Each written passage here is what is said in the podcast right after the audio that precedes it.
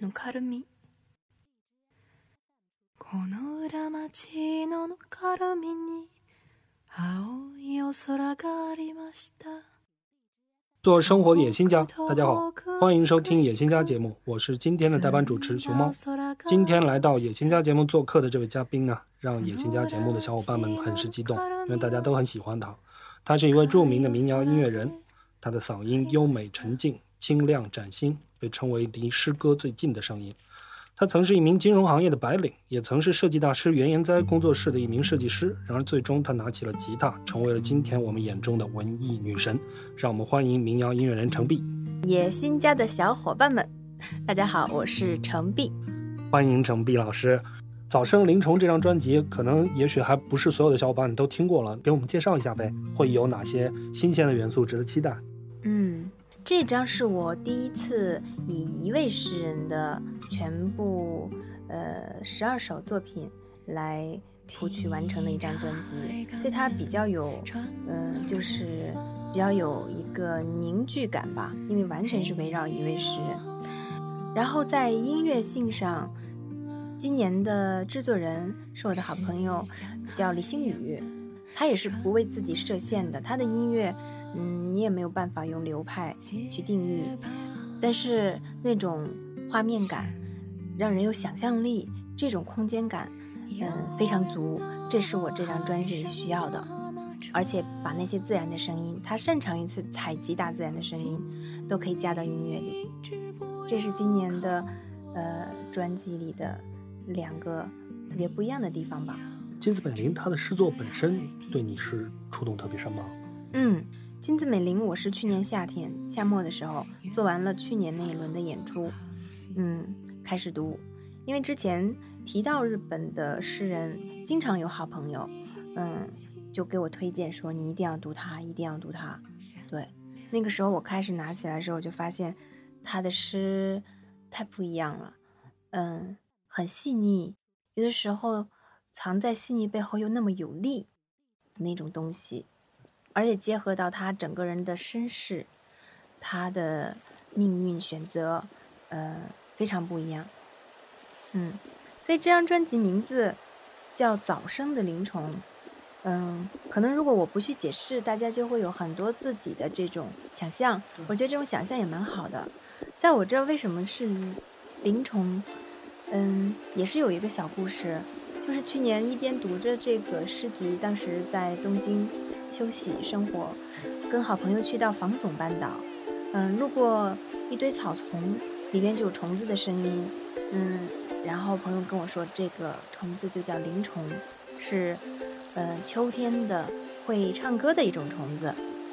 那我说那个时候还是夏末，嗯，为什么这么早就有了？他说，对，有一些是会早出生的，就会称为早生，日语叫 hayamare，早生就会意味着它早一些死亡。他的生命的短暂，其实有一点悲凉的意味，就跟金子美玲的命运有一些些默契感，而且还有一个“零”字重音。就那个时候，我就悄悄地记下了这个意象，嗯，早生灵虫。没想到后来做完专辑，我发现它最合适了，就直接作为专辑名了。明白，这样一个小故事，我们今天可以听程璧亲自告诉我们它是怎么来的。这张专辑里面很多歌我都很喜欢啊。然后呃对，但是我做我觉得对于我来说最特别的是房总半岛最南端，对又很潇洒，嗯，更多的是一种坚定吧，毅然决然的冷色调的一首歌，对，很有意思。这次的合作者李星宇和上一张专辑的合作者莫西子诗有什么区别？特别不一样，两种人，嗯，他们共同的属性是自由，但是他们的呈现方式非常不一样。莫西就是山林里的非常原生的、原始的野的东西，对，没有经过现代文明的雕琢，好像，但是它本身的那种张力非常有魅力。星宇呢是经过系统的现代音乐训练的这样一位音乐人，但是他对这种训练是他的工具，也不是成为他的束缚，他能够很娴熟的使用各种乐器，使用电脑来。呈现他想要的更加瑰丽的音乐世界，所以两种路子的音乐人，但是都是自由的。嗯，下一张专辑也许还会是另一位合作伙伴。对啊，对啊，每一张我会希望和不同的人合作，呈现碰撞出不一样的样子。好的，让我们大家拭目以待。嗯，呃，民谣这样一种题材哈，似乎它天然的就强调呃以简驭繁，然后它的旋律和配器往往是趋于朴素的。然后有些小伙伴就会觉得这个反面就是音乐性不够丰富啊，或者说文学大于音乐啊，像这样的一些缺憾。程斌，你觉得你的音乐有这样的风险吗？我其实是，嗯，文学的东西是我不可避免的，甚至它在我自己这儿生长的时间就是大于音乐的，所以我呈现出来的音乐，我的歌，它的文学性的浓厚是不可避免的。因为我开始创作，从硕士。嗯，二年级开始才四年，其实只有四岁。可是我开始读诗、写诗、读那些文学作品，是从我小，呃，从小四岁跟着奶奶就开始接近，所以这是一个太太太久的这种时间差了。对，确实，嗯，陈敏，你应该也有一些自己私书的钟爱的民谣音乐人的前辈吧？我知道你好像很喜欢莱昂纳德·科恩，非常喜欢。嗯，我也会想象着自己七十岁的样子，会不会像他那样还能。唱，你之前说过你希望能够做自己的音乐二十年，那那你得把这个数字乘以二才行。对啊，现在就在想，等到我七十岁的时候，因为我后来又看到一位女性啊，呃，中岛美雪，她已经也接近七十岁了，但是最近看她又在舞台上唱歌的样子，虽然样子已经是就是接近七十岁的人，一个嗯老奶奶，但是那个脸上的少女感啊，还有。就这种重叠让你觉得特神奇，好像他去年还参加红白歌会吧？对啊，我会想能够保持自己这种创作力、表演力，那起码他生活的根基是稳的，在这个基础上再去做这些，我很想也是这样一种，嗯，方式。对，这是一种非常引人神往的生活方式。可以做自己喜欢的东西，然后创作自己喜欢的艺术，做这么长的时间，然后可以去滋养很多人。对，不是昙花一现，也不是半途而废，而是用一生的时间去做这件事。那国内的音乐同行，你比较欣赏谁呢？国内的，嗯，也有很多跟我年代比较稍微近一些的，像赵照，嗯，他也是山东人，其实他的那个音乐里的那种土地感、朴实感，就。我觉得特别好，而且他有一首歌在冬天和奶奶一起晒太阳，对，跟我那首《情如远窗》其实有一点点呼应。他是男孩子的童年记忆，我是女孩的，就这么一说还真是，对吧？他是说会调皮的那种爬屋顶啊什么的，嗯，明白。好，我们再聊一聊别的哈。嗯，从某种意义上，互联网呢好像是非常深刻的改变了唱片工业啊，包括这个音乐人的工作方式。但是也有越来越多的独立音乐人通过互联网。去重新的奠定了自己这个生存和事业的根基，我觉得你在这方面也挺智慧的。嗯，比如说之前，呃，和虾米啊、荔枝啊他们的合作，比如说和豆瓣啊、微博在这些平台上的经营。嗯，你一直没有签公司，选择独立，是不是也是源于这种自信这方面的自信？就发现，嗯，有那么多平台可以，我直接把音乐放上去就可以了，好像省去。省去了用公司来运作这个环节。刚开始去完全自己一个人去尝试的时候，会慌吗？不知道方向。呃，第一次，嗯，就是做出《诗意上歌》那张专辑，嗯，是给到虾米做首发的。对，也是会，嗯，就想着一种尝试的心情啊。那大家多少人会听到？多少人会喜欢？嗯，还蛮忐忑的。独立好像也蛮辛苦的，是啊，因为什么都是要，呃，自己为自己负责。嗯，似乎不止一个人提到过，就是觉得艺术家和 CEO 这两个角色在你身上是可以和谐共存的。哦。是吗？嗯，我当我在创作的时候，对我就会不去想那些，嗯，琐碎的事务性的事。对，当我创作完成这个作品了，嗯，就像好像自己烤了一个很好的地瓜要卖出去，那我就会想怎么样去让大家知道它的好。对，那些就是之外的之后的事了。其实与大家对文艺青年的所谓刻板印象不同哈，程璧，据说你是一个非常理性自制的人。处女座可能，所以就会有也有理性的一面吧，但感性也也是非常大的一面。嗯，两种属性都有。工作的时候，嗯，小伙伴团队的其他成员们会觉得你龟毛吗？处女座会觉得我很严格的，尤其是我们彩排的时候啊，每个环节，对啊，乐器的声音、灯光，可能会觉得那个时候哇，他非常的那个有有那个什么压力、压迫感，嗯，但整体还好，因为我在嗯事务性之外，就是跟大家嗯没有什么任何隔阂的交流。其实之前，呃，我看到过一个媒体同行管你叫什么来着？山东大妞。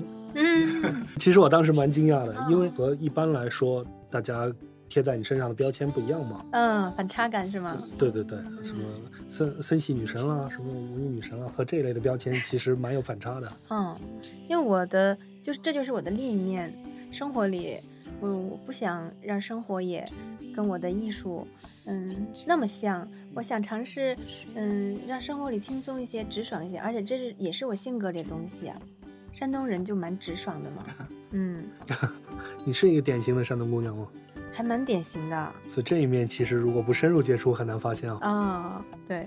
现在的生活乃至今后相当一段时期的生活，是不是就是要东京和北京来双城记了？差不多，嗯，我会觉得，嗯，两边这种交换啊，反而会不容易让我麻木，保持新鲜的感受力。那这两个城市对你来说分别意味着什么？嗯。北京是我的起点，从北大开始，真正的知道自己想要什么。嗯，那又是一个现在活跃的一个工作的这样的一个地方，把我的作品可以呈现给大家，在这里制作，在这里演出。东京呢，嗯，慢慢的变成了一个让我嗯在回归内心嗯滋养的地方，忘掉。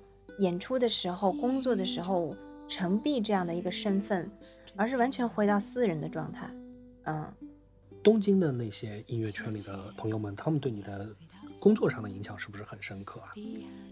嗯，他们的做事方式吧，工作方式，因为以前我们觉得好像做艺术，呃，散漫自由，但他们只要约定好的排练时间，从来不会迟到，就是那种干练，那种。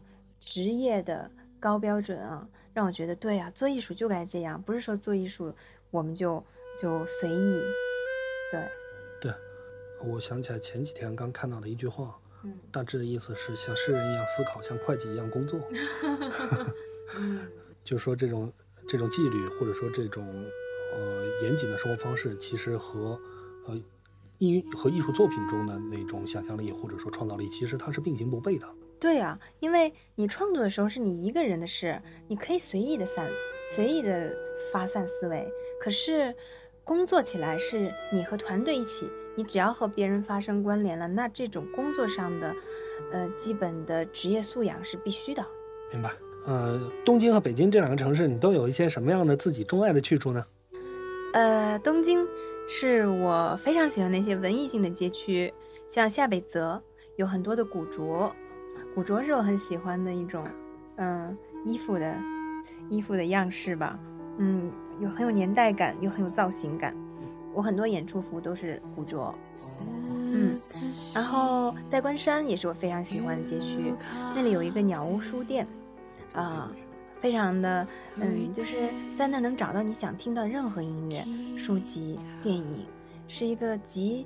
很多很多文化于一体的，而且是前卫的艺术于一体的一个书店，嗯，然后还有，嗯，自由丘可以有很多舒服的咖啡馆，和朋友约在那儿聊天、散步、购物。对，北京的话呢，我更多的是去到朋友家里，然后聊天，嗯，和这些以前好久没见过面了，比如说老师啊、同学啊、朋友啊。这种见面比较多，有没有那些自己特别偏爱的日本的风物？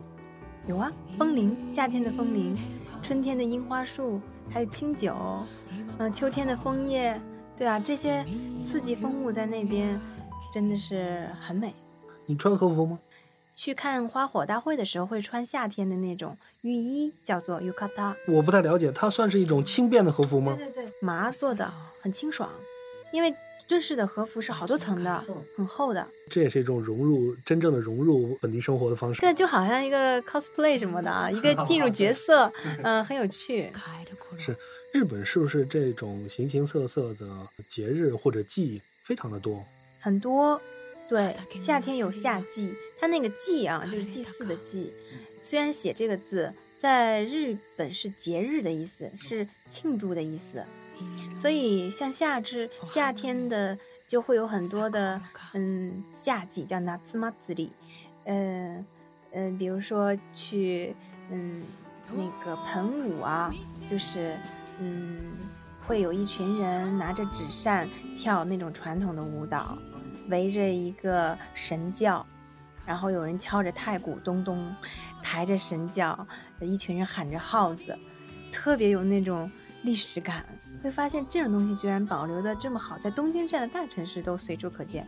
是，明白。那东京以外其他的地方，你有哪些经常去的吗？我非常喜欢奈良和京都，因为。在那儿好像能看到我们唐代的那个影子，因为唐代的那些木建筑很多都还保存的很完好，在那儿。嗯，奈良和京都现在是不是也是中国观光客的？好多好多，对啊，大家都去奈良看那个鹿，因为鹿都会在这个城市随意的走。好的好的，我们的小伙伴们有一直想去日本但还没有去的，就赶紧下手买机票吧。嗯。其实我特别好奇啊，就是除了生活必需品以外，在程璧的家里有哪些东西是不可缺少的呢？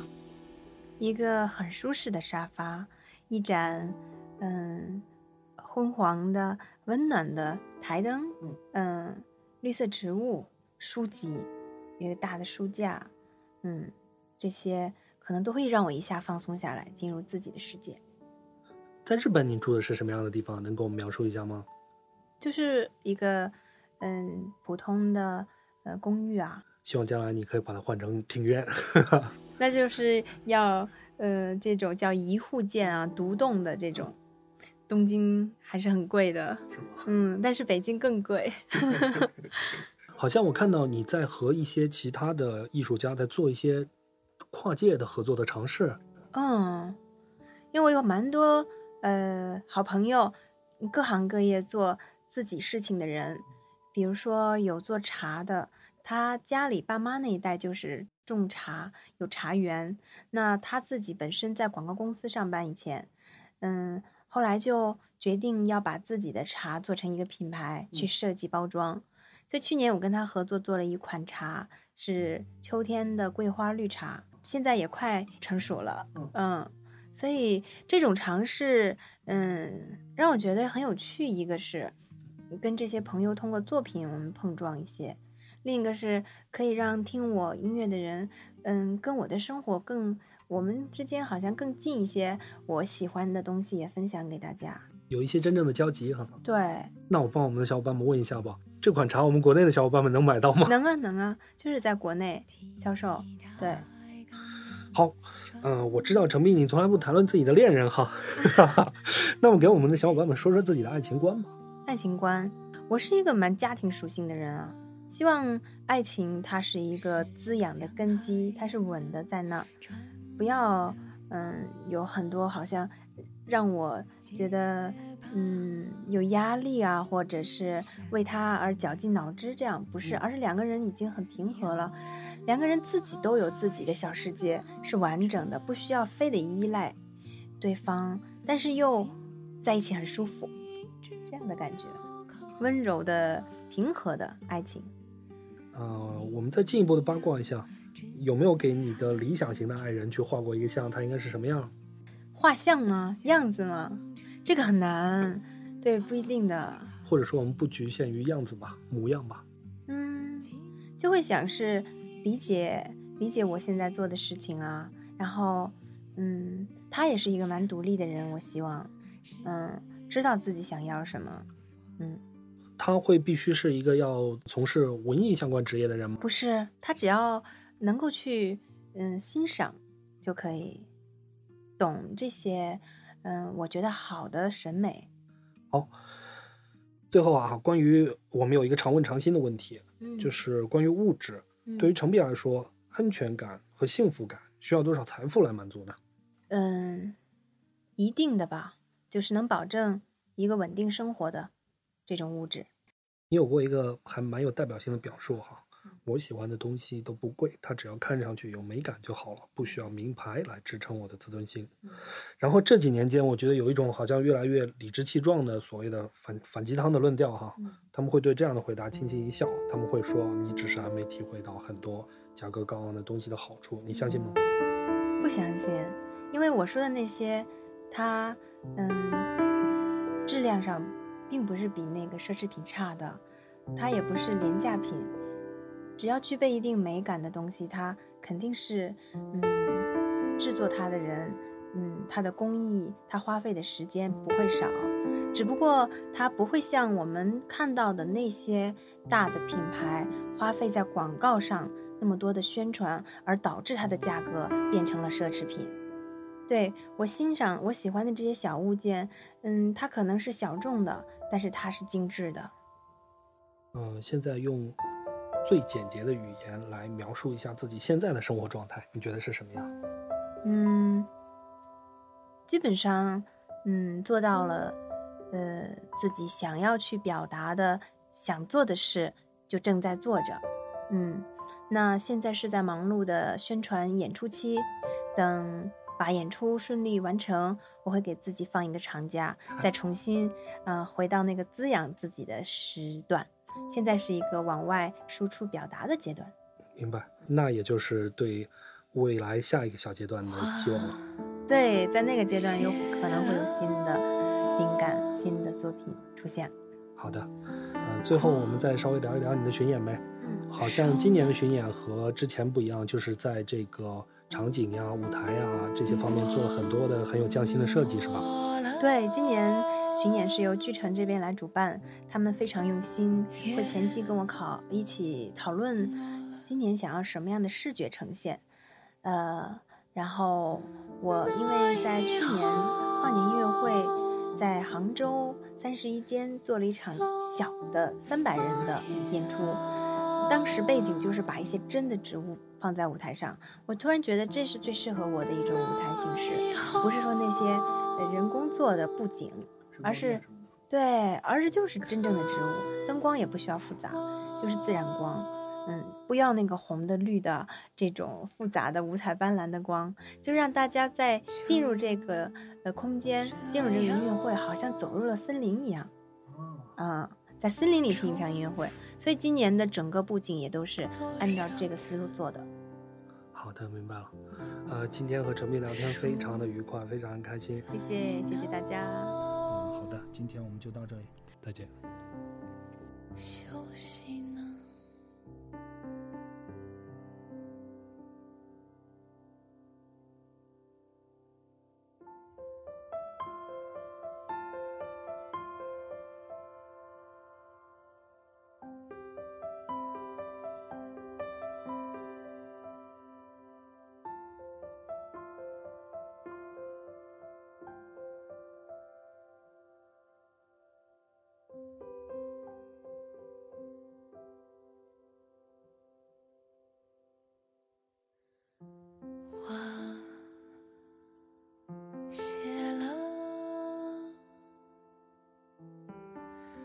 过后